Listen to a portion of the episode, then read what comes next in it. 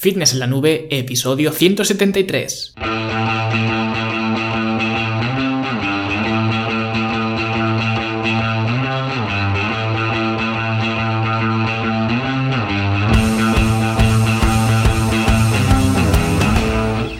Bienvenidos a todos un viernes más aquí a vuestro podcast, a Fitness en la Nube, donde hablamos de fitness, de nutrición, de entrenamiento y donde cada viernes, cada semana os traigo las técnicas, los consejos, las estrategias, los trucos y como lo queráis llamar para que construyáis un mejor físico y tengáis un estilo de vida más activo y más saludable. Hoy vamos a hablar de tu alimentación y de las eh, tres razones por las cuales no funciona. Y es que una vez que ya hemos eh, subido la cuesta de enero y parece que todo vuelve a la normalidad después de las eh, navidades, es cuando ya vuelve todo a la calma, nos miramos al espejo y de repente no nos gusta lo que vemos y es justo en ese momento cuando se hacen pues varias tonterías tanto con la alimentación como con el ejercicio físico, pues hoy vamos a hablar de la alimentación. Pero antes, eh, como siempre, hablamos de la Academia de Fitness en la Nube, ya sabéis, vuestra academia para verte mejor, sentirte mejor y rendir mejor, donde vais a encontrar pues eh, todas las herramientas necesarias para mejorar vuestro cuerpo de una forma sostenible y gratificante. Y como eh, ya sabéis, eh, como ya os cuento todas las semanas, pues todavía seguimos con la temática de los finishers. Y esta semana os he subido un finisher para los hombros, un finisher donde hay mucha congestión y mucha carga, especialmente en la parte posterior del deltoides, que es precisamente el punto más débil de todo el mundo. Generalmente, pues todos tenemos un buen deltoide anterior, la parte anterior del eh, deltoides, un eh, pasable deltoide medio, pero un deltoide posterior muy eh, subdesarrollado si lo comparamos con los otros dos. Así que este finisher te va a ayudar a compensar un poquito ese desequilibrio o ese desarrollo de, los hombros. Así que echadle un vistazo en el curso de finishers y en la clase de finisher para hombro. Y para los que aún no seáis alumnos, pues no sé a qué estáis esperando. Y por cierto, los que ya seáis alumnos habréis visto eh, que he cambiado la estética de la academia, al igual que hice eh, con la web, que tampoco recuerdo si lo comenté por aquí o no, pero durante las eh, navidades pues aproveché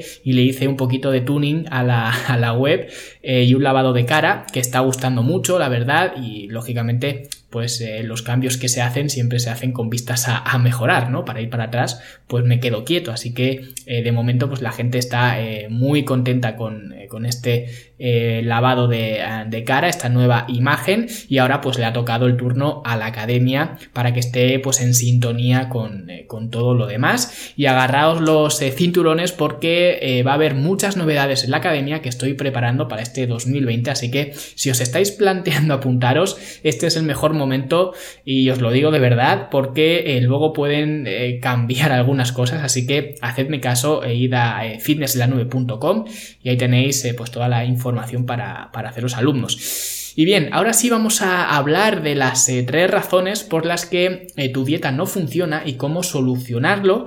Y sin andarme más por las ramas, vamos a ver ya la primera razón que es que tu dieta, al fin y al cabo, es una dieta.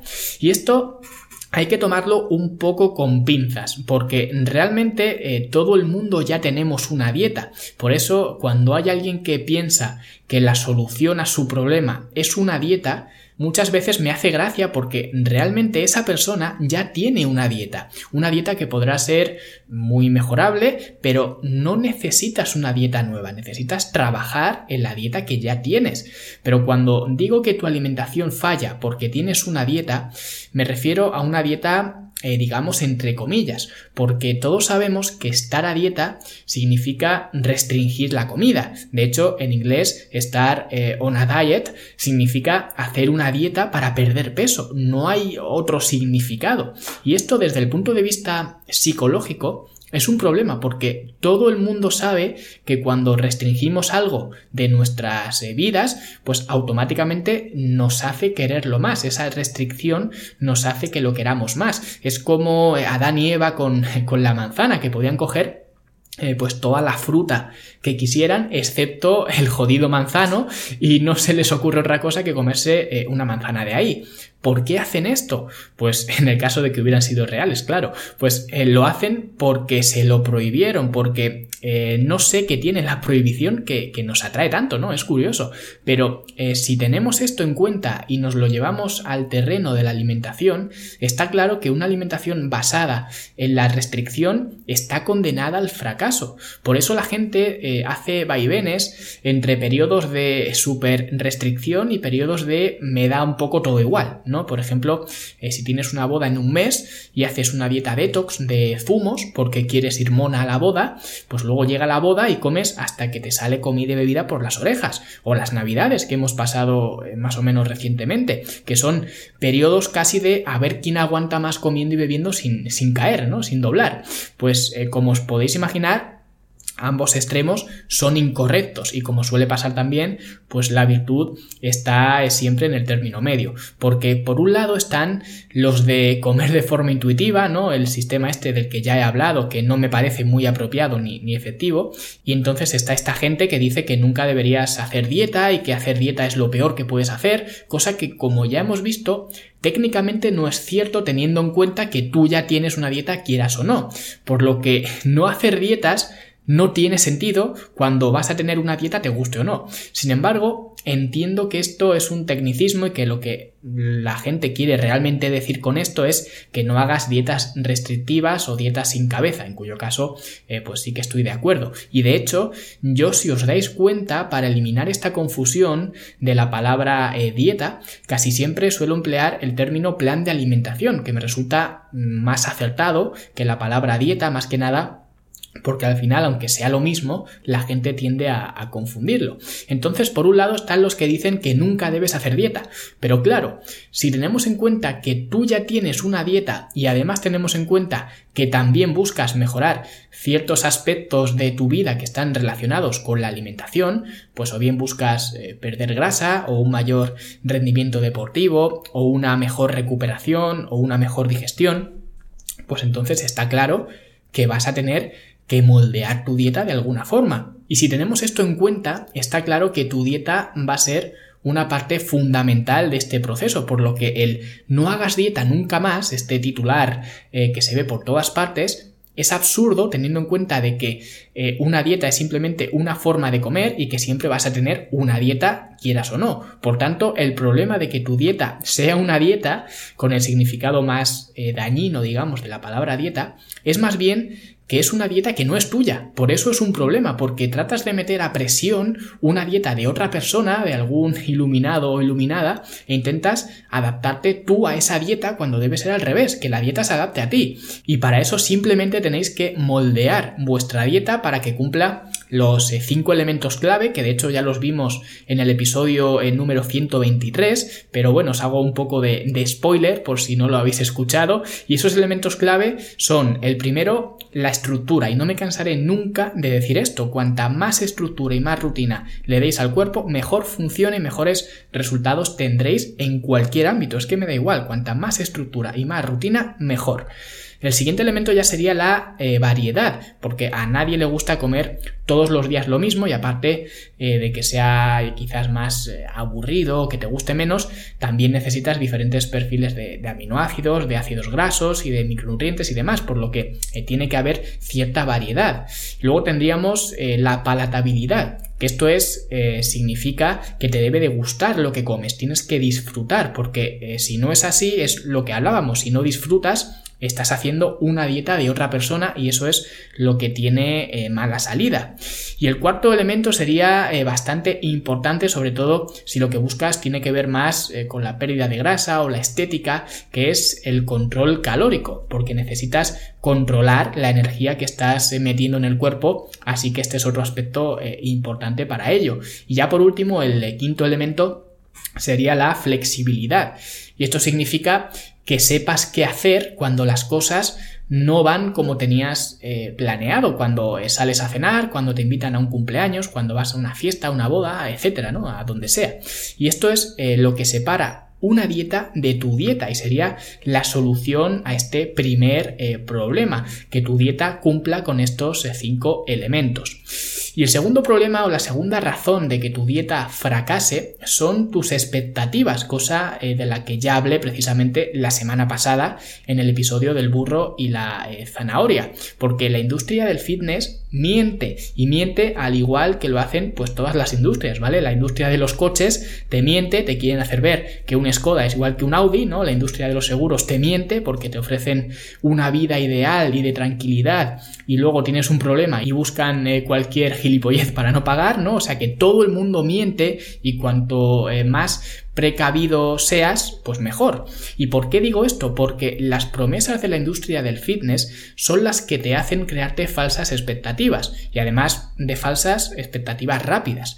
Y esto no es por ser pesimista, pero lo que tú ves frente al espejo es el resultado de tus decisiones en los últimos 30, eh, 40 o 50 años, ya dependerá de la edad de cada uno. Pues lo que ves ahora en el espejo muestra tu comportamiento de las últimas décadas. Por tanto, si alguien te viene y te dice que va a ser capaz de transformar tu físico en 30 días, en 60 o en 90, te está mintiendo. Más que nada porque sería un poco de ignorante pensar que lo que hagas en los próximos 30 días va a ser capaz de superar a lo que ya hayas hecho en los últimos 30 años. Es totalmente incoherente y ridículo. Y es lo que hablábamos la semana pasada, así que eh, no voy a entrar más en profundidad eh, en esto porque además me hierve un poco la sangre con, con todo este tema. Así que vamos a ir directamente a la solución de esto. ¿Cómo soluciono mis falsas expectativas? Pues es muy simple, comprometiéndote con el proceso en lugar de con el objetivo. O dicho de otra forma, tener independencia del resultado. Esto significa que vas a crear tu propia dieta teniendo en cuenta eh, los elementos clave que ya hemos visto antes y de todas formas, pues en la academia os enseño a hacerlo. Y significa también que vas a seguir con tu dieta independientemente del resultado. Sí que es cierto que, eh, sobre todo para el control eh, calórico, para el tema del control calórico, pues habrá que modificar las cantidades dependiendo de lo que estés buscando, pero nada más. Tú tienes tu dieta, la sigues y no esperas nada más. Lo mismo con los entrenamientos, tienes tu programa de entrenamiento y lo sigues y punto. No empiezas a ponerte nervioso y a cambiar las cosas cuando la báscula no te acompaña, no te cabreas y tiras la toalla porque el bíceps eh, no te haya crecido ni un centímetro en un mes, ni nada de esto. Te comprometes con el proceso, no con el objetivo. Y ha habido alguna vez alguna persona que me ha preguntado eh, algo del tipo, eh, bueno, si me apunto a la academia o si empiezo a trabajar contigo, ¿qué puedo esperar la semana que viene o qué puedo esperar en una semana? Y la respuesta es muy simple, nada. No esperes nada y simplemente comprométete con el proceso. Y os vuelvo a poner el ejemplo de lavarse los dientes, el ejemplo que os puse la semana pasada. ¿Qué puedes esperar en una semana si empiezas hoy a lavarte los dientes? Pues hombre, si nunca antes te los has lavado, pues tendrás la boca algo más fresca y más higiénica, pero nada más. Pues esto es igual, el objetivo es el proceso y el proceso es el objetivo. Y la tercera razón, un poco en la línea de esta segunda, es tu definición de fracaso.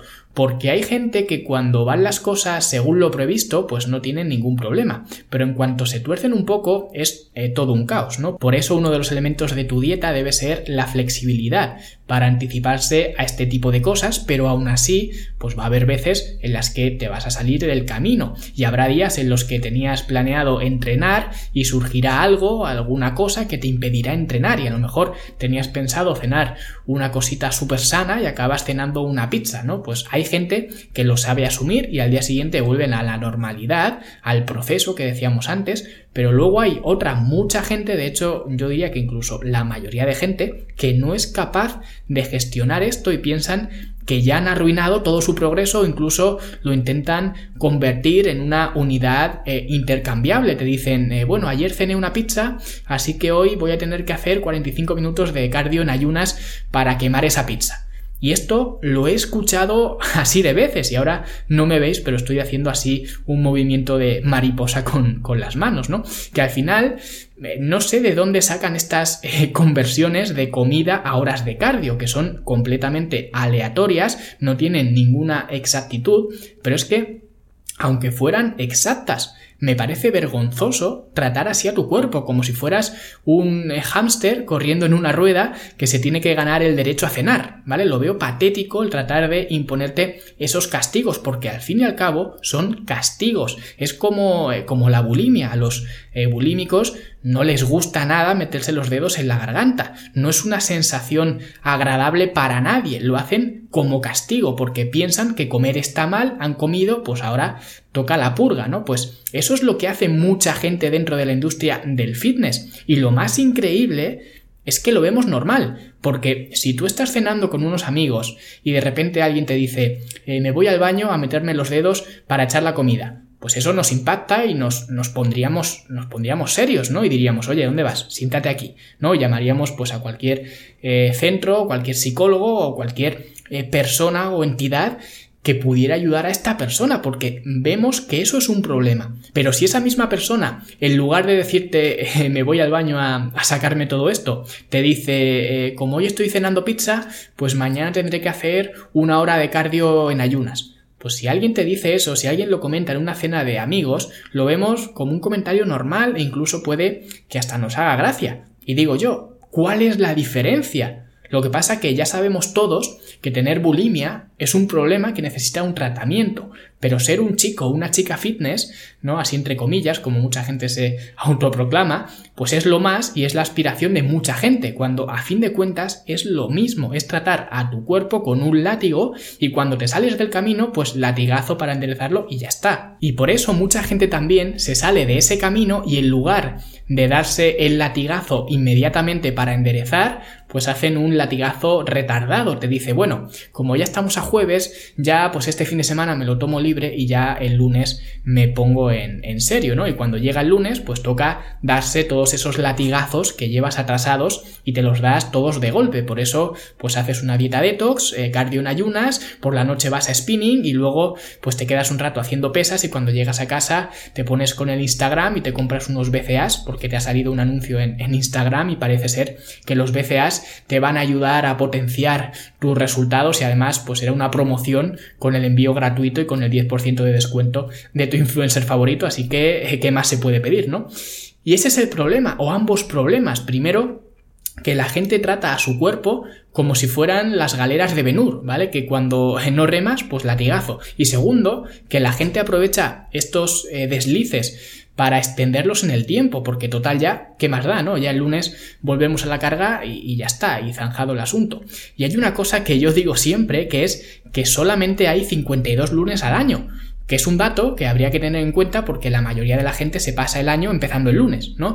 Y la solución a esto no es tanto de hacer, sino más bien de pensar. Es un cambio de mentalidad y la mentalidad es que tienes que tener claro que te vas a salir del camino y que no necesitas un látigo porque salirse del camino no se merece un castigo, simplemente te sales y vuelves a continuación otra vez al camino sin darle más vueltas. Y para explicar esto, a mí lo que me gusta mucho utilizar es una analogía con, eh, con los coches, ¿no? Tú si tienes un coche y un día por cualquier cosa aparcando en el garaje de tu casa pues le haces un, un, rayajo con la columna del garaje, pues no dices, eh, bueno, como ya lo voy a tener que llevar al taller a que me lo pinten, pues ya voy a destrozar el coche. Y empiezas a hacerle pues más arañazos con la columna, luego te bajas y lo arañas con las llaves. No haces esto. Procuras no rayarlo más. Pues esto es igual. ¿Para qué lo vas a arañar más? ¿Para qué vas a hacer un estropicio mayor?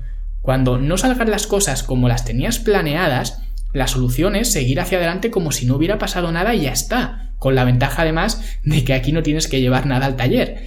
Y esto es algo que hacemos eh, mucho énfasis en la academia porque es algo con lo que me encuentro mucho y está cerca de ser una enfermedad mental si no lo es. Porque parece mentira, pero a pesar de lo que la gente pueda pensar, cuidar a tu cuerpo y cuidar tu alimentación implica pensar menos en comida, no pensar más. Y esto lo digo porque la gente se obsesiona con las cosas y hace conversiones de estas, de alimentos en calorías, calorías en cardio, cardio otra vez en calorías, calorías en azúcar, azúcar en insulina, y es el cuento de nunca acabar. Así que plantéate cambiar esta eh, mentalidad, esta definición de fracaso porque eh, no te está haciendo eh, ningún bien el seguir de esta eh, manera, ¿vale?